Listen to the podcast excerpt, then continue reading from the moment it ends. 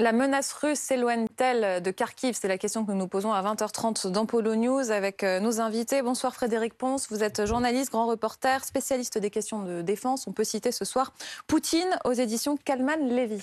Bonsoir Dominique Moisy, vous êtes géopolitologue, conseiller spécial de l'Institut Montaigne et professeur au King's College de Londres. Vous êtes par ailleurs chroniqueur aux échos. Merci de venir nous voir ce soir. Et bonsoir Christine Dugouin-Clément, analyste en géopolitique, chercheuse associée à la chaire Risque à l'IAE de Paris et auteur d'Influence et manipulation des conflits armés modernes aux guerres économiques chez VA Éditions. On va maintenant à Kharkiv retrouver euh, Jérémy Père. Euh, Jérémy Père avec Juan Palencia. Bonsoir à tous les deux. Le président ukrainien dit que les forces russes, Jérémy, sont repoussées de la ville et en même temps les bombardements euh, continuent. Que voyez-vous sur le terrain? Eh bien, exactement ce que dit le, président euh, Volodymyr Zelensky. Euh, les Russes ont reculé, c'est un fait, et c'est ce que nous avons observé euh, sur le terrain ce matin et cet après-midi. La contre-offensive ukrainienne porte ses fruits. Les Russes étaient dans les faubourgs de Kharkiv pendant près de deux mois, à portée d'artillerie des quartiers de Kharkiv. Désormais, ils sont, ils sont bien, plus, bien plus loin, même à certains endroits dans cette région. Les Ukrainiens les ont repoussés à quelques kilomètres seulement de leurs frontières au terme de combats acharnés, nous expliquent les militaires euh, sur le terrain, des combats d'artillerie. Euh, les villages donc sont libérés les uns après les autres, notamment au nord, au nord-est de, Kharkiv, là où nous étions euh, ce matin. On a pu voir et discuter avec les habitants qui désormais pensent qu'à une seule chose pour la plupart d'entre eux, c'est quitter cet endroit. Et, en ce moment, dans ces villages, l'armée, les policiers essayent de mettre en place des, des évacuations. Il y a d'autres villages un peu plus au nord-est, là où nous étions par contre cet après-midi, et nous avons vu que l'armée ukrainienne a pris les positions qu'avaient les Russes il y a encore quelques jours. L'artillerie est désormais positionnée à 15 km au nord-ouest de, Kiev et euh, pilonne en continu les positions russes. Mais eh bien, les Russes répondent et désormais euh, pilonnent les, villages qui ont été libérés. Les évacuations n'étaient pas possibles, par exemple, hier. Et quand nous étions sur le terrain ce matin, euh, il y avait de nombreux bombardements des grades, ces lance-roquettes, nous expliquaient les, les, militaires ukrainiens, qui tombaient à quelques kilomètres seulement de, de ces petits euh, villages. Le combat continue, mais les Ukrainiens euh, gagnent du terrain. Euh, c'est un fait ici dans la région de Kharkiv. Merci beaucoup, Jérémy Père, avec Juan Palencia. Frédéric Ponce, comment faut-il le comprendre? On parle de l'armée russe qui est repoussée sur son territoire, le territoire qu'elle a conquis. Oui, alors l'armée russe se retire plus qu'elle n'est repoussée. C'est vrai qu'il y a encore des bombardements et, des combats, mais clairement, les Russes ont changé d'axe d'effort. Kharkiv n'est plus un axe d'effort pour eux. Ils concentrent leurs forces plutôt sur la région du Donbass pour refermer cette fameuse tenaille qu'on voit là, les, deux extrémités rouges. Au centre, il y a une tache euh, un peu, un peu marron. Ben, c'est ça qu'ils vont essayer de prendre. Kharkiv, pour eux, comme Kiev euh, il y a quelques semaines, n'est plus un objectif majeur. Il faut qu'ils se retirent, mais dans un certain ordre, ce qui est compliqué, parce que les Ukrainiens, eux, avancent en même temps et tirent avec leur artillerie, avec leurs drones et avec leurs chars. Ça ressemble quand même à des changements euh, de plans les uns après les autres?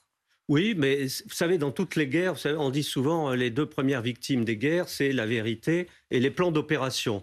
Alors la vérité, on le sait, il y a de la propagande dans les deux camps, mais les plans d'opération aussi. À l'origine, euh, on s'en souvient, un des objectifs majeurs pour la Russie, c'était Kiev, faire tomber le pouvoir, et pour prendre Kiev, il fallait s'emparer de, de Kharkiv. Or là, manifestement, les Russes n'ont pas réussi à renverser le pouvoir, à s'emparer de Kiev. Et donc, pour le coup, ça n'a plus d'intérêt pour eux de rester à Kharkiv. Surtout que leur objectif principal, euh, qui était un objectif important dès le départ, c'était euh, sécuriser euh, la zone sud, c'est-à-dire la Crimée, et reprendre la totalité des oblasts, c'est-à-dire des régions du Donbass. Alors aujourd'hui, il faut faire attention pour l'état-major russe, parce que si les Ukrainiens avancent beaucoup dans la région de Kharkiv, ils vont se retrouver en position, les Ukrainiens, de pouvoir menacer les arrières du dispositif russe, du dispositif militaire.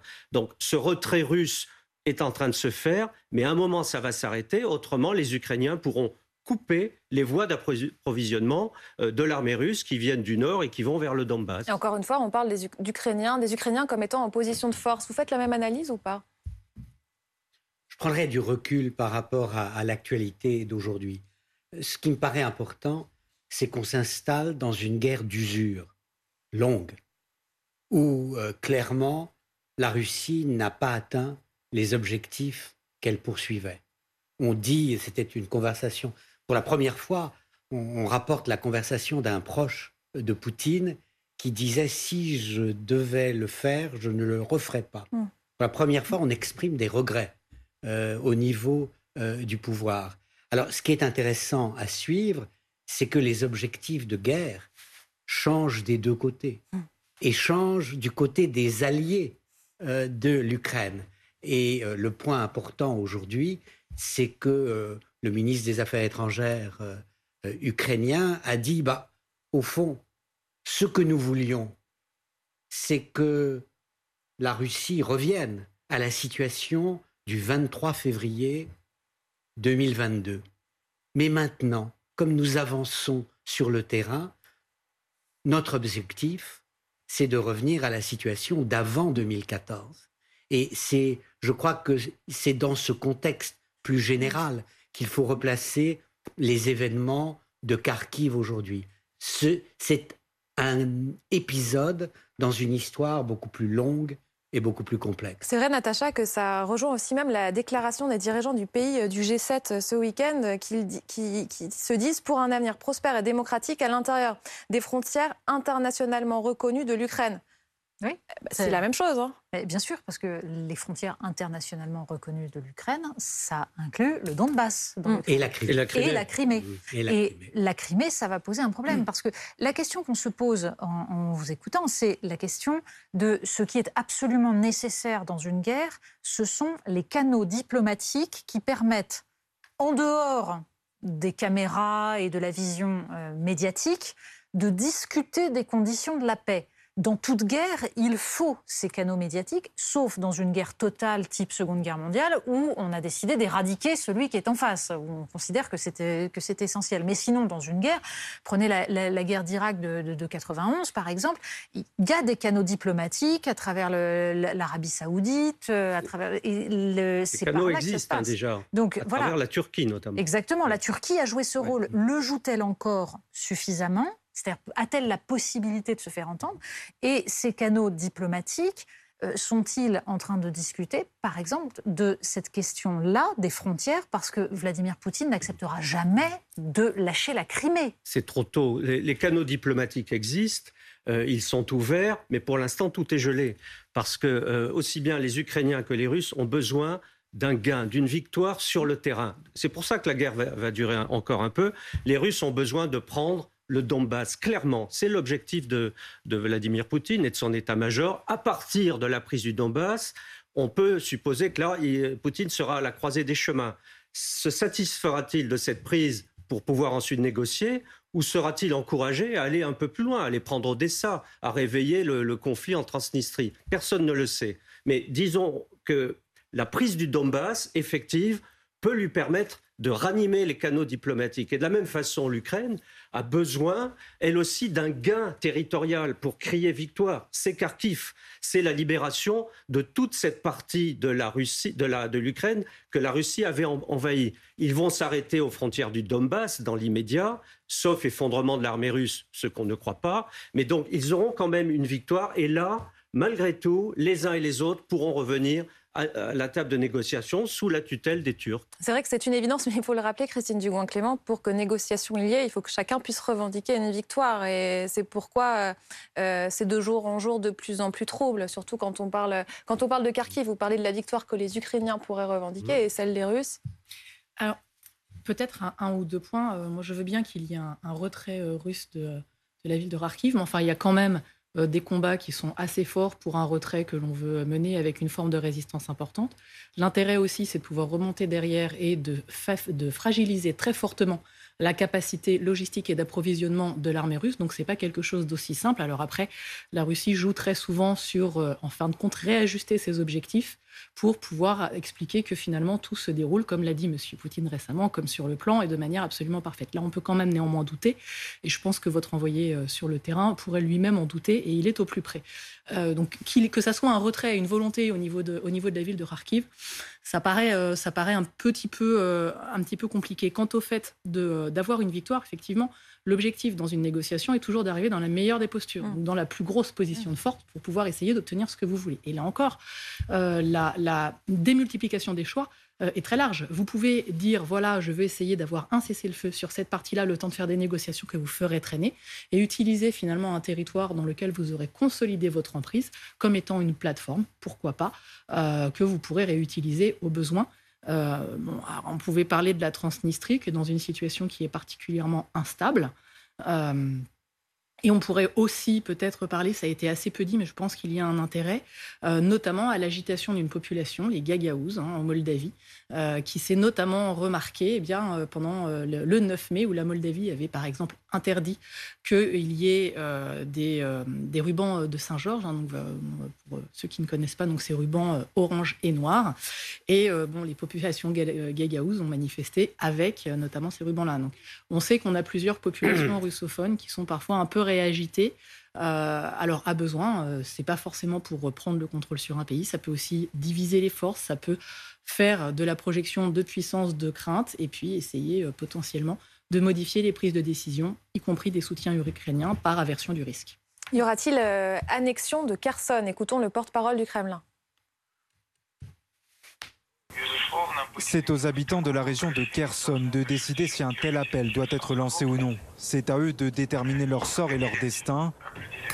Bien sûr, cette question doit être clairement et soigneusement vérifiée et évaluée par des avocats et des spécialistes du droit, car bien sûr, de telles décisions doivent avoir un contexte juridique clair, une justification légale, être absolument légitime, comme ce fut le cas avec la Crimée par exemple. On dit que c'est aux habitants de décider. Il, fait, euh, il rappelle l'exemple de la Crimée. Euh, on la connaît, cette méthode russe. Oui, euh, c'est-à-dire que la question de savoir ce que les habitants décident, elle est extrêmement complexe. En effet, on se souvient de la Crimée où on était sur un territoire qui était manifestement pro-russe. Pour autant, les conditions du référendum sont quand même un peu problématique et euh, ne permettent pas de dire qu'officiellement la Crimée voulait être rattachée à la, Russie. Donc, euh, et c'est vrai, alors ne parlons pas du Donbass évidemment et des républiques de Donetsk et Luhansk, mais de fait, on peut aussi travailler une population.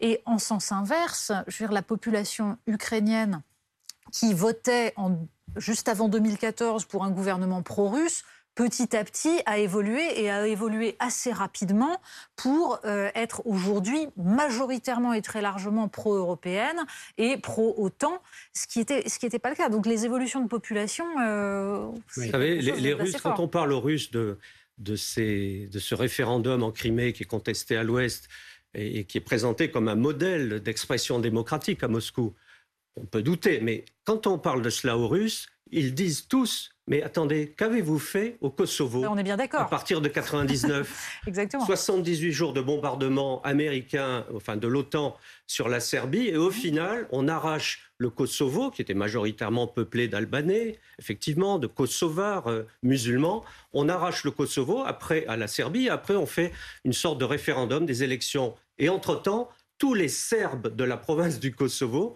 avaient dû partir chasser dans un exode ethnique dont on a très très peu parlé euh, ici en Europe. Et donc euh, les, Russes disent mais qu'avez-vous fait au Kosovo? Ce que nous, nous avons fait par la suite en Serbie et ce que demain nous ferons très probablement euh, dans le Donbass aussi.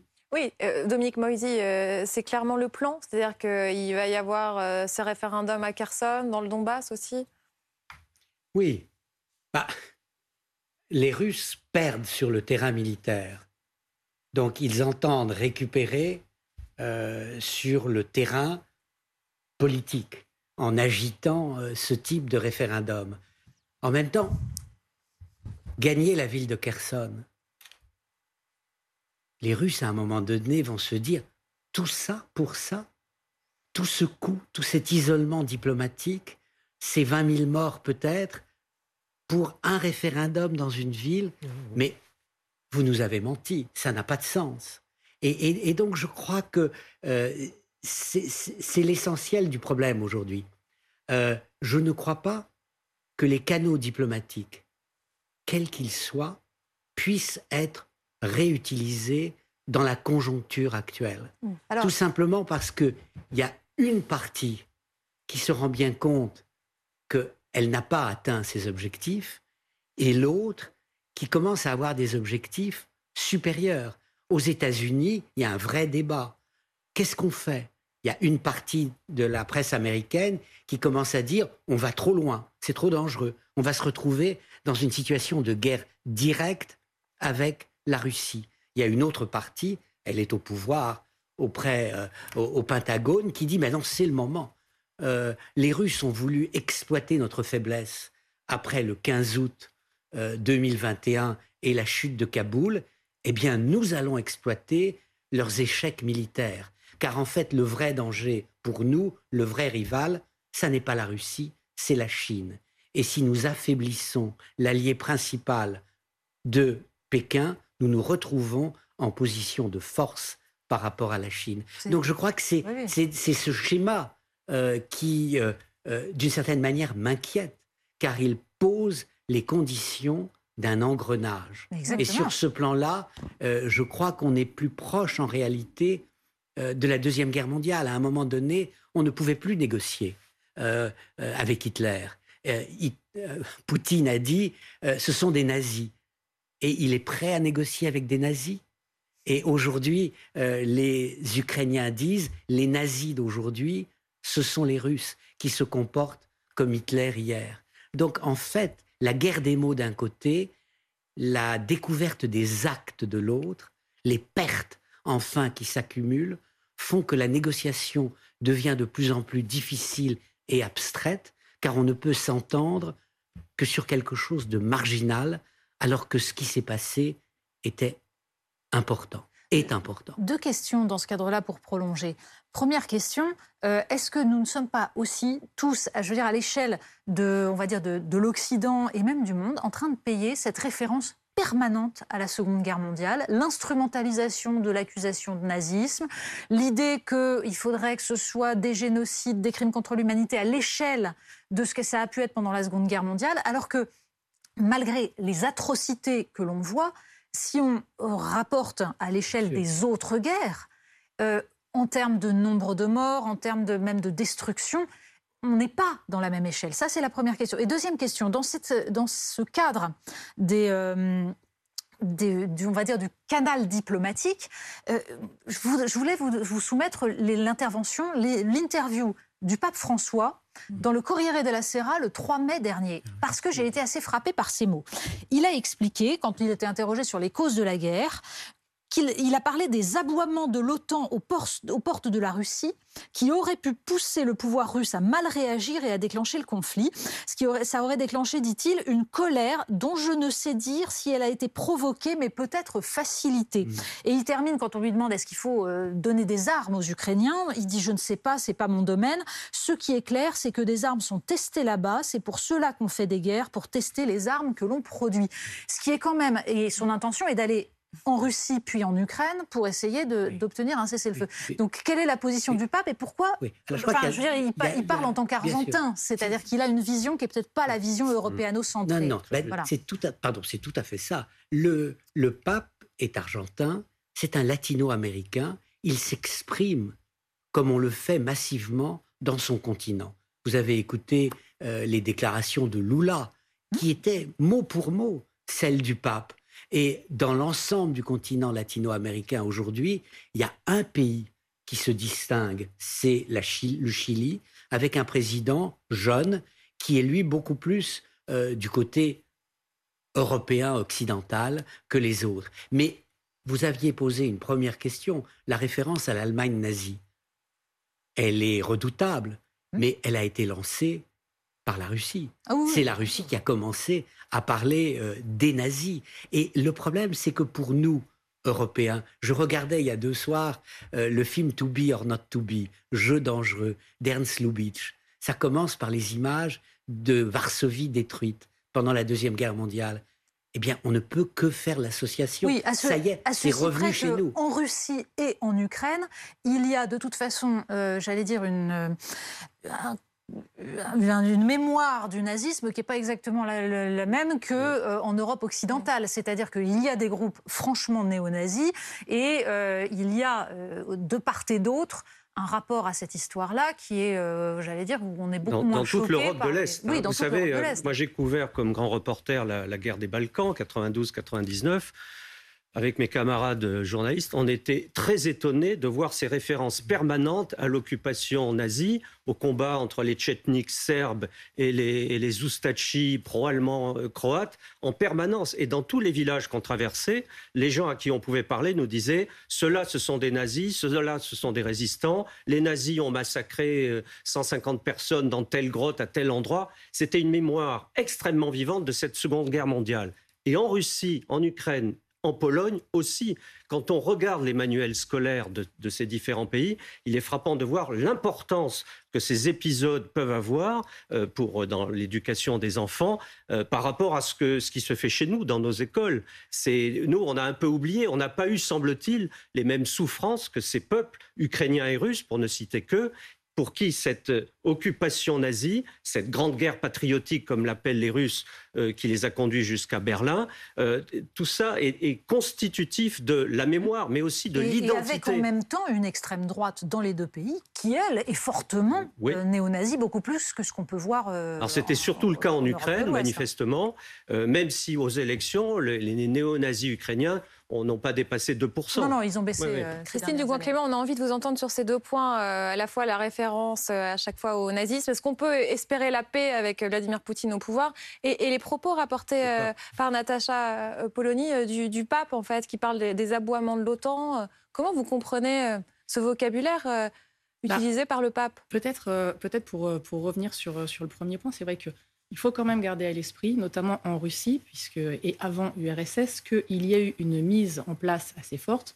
de ce qu'était la Grande Guerre patriotique, où la Russie a remporté à elle seule et a sauvé le monde du mal absolu, le nazisme. C'est un petit peu ce que vous avez comme fondamental. Et c'est un, point qui permet aussi d'être extrêmement fédérateur euh, et d'arriver à avoir, eh bien, finalement, vous donnez la terminologie de nazi, vous êtes sur le mal absolu, donc on va forcément s'opposer, on ne peut pas aller à l'encontre d'eux. Donc vous avez quelque part un système qui va être assez réactif et qui va permettre d'arriver à mobiliser assez facilement une population euh, qui, est, qui est notamment habituée. D'où l'utilisation que l'on a pu avoir dans le cadre de l'Ukraine euh, de la terminologie nazie, y compris de son président, qui, rappelons-le, est d'abord russophone et, euh, et, qui est, et qui est juif. Donc c'est un petit peu compliqué d'être nazi quand on est sur les deux. Et là, c'est assez intéressant, puisque si on creuse un petit peu et qu'on regarde finalement en Russie quel est ce que l'on met sous la terminologie de nazi, là encore, on n'est pas exactement sur la même que nous, et on n'est même pas exactement sur celle d'un principe historique. Vous allez arriver à finalement une approche de mal absolu génocidaire qui va vouloir venir attaquer euh, un, autre peuple ou une autre population. Et dans le cadre de l'Ukraine, ce qui a été euh, fait, c'est un petit peu d'utiliser la méthode qui est de mettre une goutte de poison dans une bouteille, euh, dans une bouteille complète et de dire, eh bien, écoutez, puisque l'on a pu trouver des éléments particuliers, mais que l'on retrouvera dans d'autres pays qui vont avoir des idées radicales, eh bien, ça, ça, ça participe à ce que la totalité de la population puisse être qualifiée au cas particulier de nazi. Là, c'est ce que l'on a vu qui a pu être fait de manière récurrente.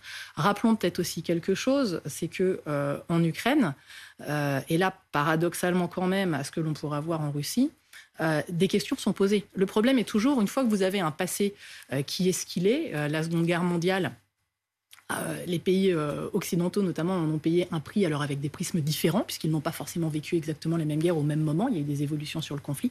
Mais on pose les questions. Les présidents euh, ukrainiens vont tous les ans sur Babiniar, qui est un endroit commémoratif de ce qu'on a appelé la Shoah par balle.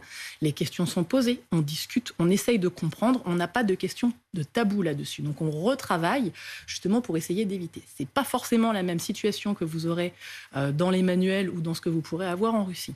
Donc on a vraiment ce cadre-là. Donc après, il y a un point euh, peut-être sur lequel, euh, sur lequel venir. Je sais que je prends un, petit peu de temps, mais entre euh, une, droite radicale et un mouvement nazi, on n'est pas exactement sur la même chose. Et là encore, des partis comme le Pravi Sector, qui était connu pour être particulièrement radicaux en Ukraine, n'ont pas été en capacité de présenter ne serait-ce qu'un candidat aux élections de 2019. Et l'autre parti radical de droite a glorieusement fait quelque 2,15 donc, je pense qu'il faut essayer un petit peu de modérer tout cela. Ce qui est évident aussi, c'est que, euh, mais comme dans tous les conflits du monde, quand vous allez avoir un pays en guerre qui, en plus, est quand même victime d'un processus d'invasion, puisque là, au cas particulier, c'est quand même le cas. De même que la Russie a été la première à euh, reprendre la terminologie de nazis, ce sont quand même eux qui, initialement, ont commencé à pénétrer les frontières ukrainiennes dans une opération militaire maximaliste, ne l'oublions pas. Euh, eh bien, quand vous arrivez dans ce principe-là, évidemment, les premiers que vous allez voir sur les lignes de front sont à minima patriotes. Donc, et vous allez avoir des nationalistes. Donc oui, vous pourrez avoir une surreprésentativité mais vous l'aurez dans tous les pays du monde. Et il y a eu des amalgames assez euh, qui ont pu être faits avec des figures qui ont été particulièrement médiatisées, avec aussi, eh bien, il y a eu le cas, si on parle du Pravi Sector, parce que c'est là-dessus que s'appuie beaucoup la Russie, et des bataillons euh, qui ont été d'ailleurs, rappelons-le, dissous en 2015, parce que le gouvernement ukrainien voulait reprendre un petit peu la main là-dessus, euh, eh bien, certains Ukrainiens sont partis avec ces bataillons-là, pas forcément pour un partage idéologique, mais parce qu'il voulait aller rapidement sur la ligne. Les choses ont, bougé parce que les choses ont énormément bougé. Euh, en effet, ces, mouvements-là font euh, moins de 2% aux élections, ce qui n'était pas le cas euh, en 2013, 2012, 2013, 2014, où là, ils étaient, il y avait certains coins d'Ukraine où ils étaient plus forts. Mais justement, oui, globalement, je pense qu'ils n'étaient pas à 42%. Sur, sur le peuple. Euh, il, y avait certaines villes euh, à, au niveau national. l'ouest où ils étaient à 30%. Oui, mais, au niveau national, non. Villes, ah non, au niveau national. Voilà. Sur, le, pape, vous avez eu raison de, de, souligner cette déclaration qui est très importante, qui est un peu passée inaperçue. Et Dominique Moisy a, a rappelé qu'effectivement, nous avons un pape argentin et qui a exprimé la, la voix de l'Amérique latine. Mais moi, j'irais très, très au-delà. Le pape, avec ses mots très forts, hein, les aboiements de l'OTAN, a exprimé. Euh, ce que pense une grande partie du monde, ce monde que nous ne regardons pas, l'Amérique latine, l'Asie, l'Afrique, le Maghreb.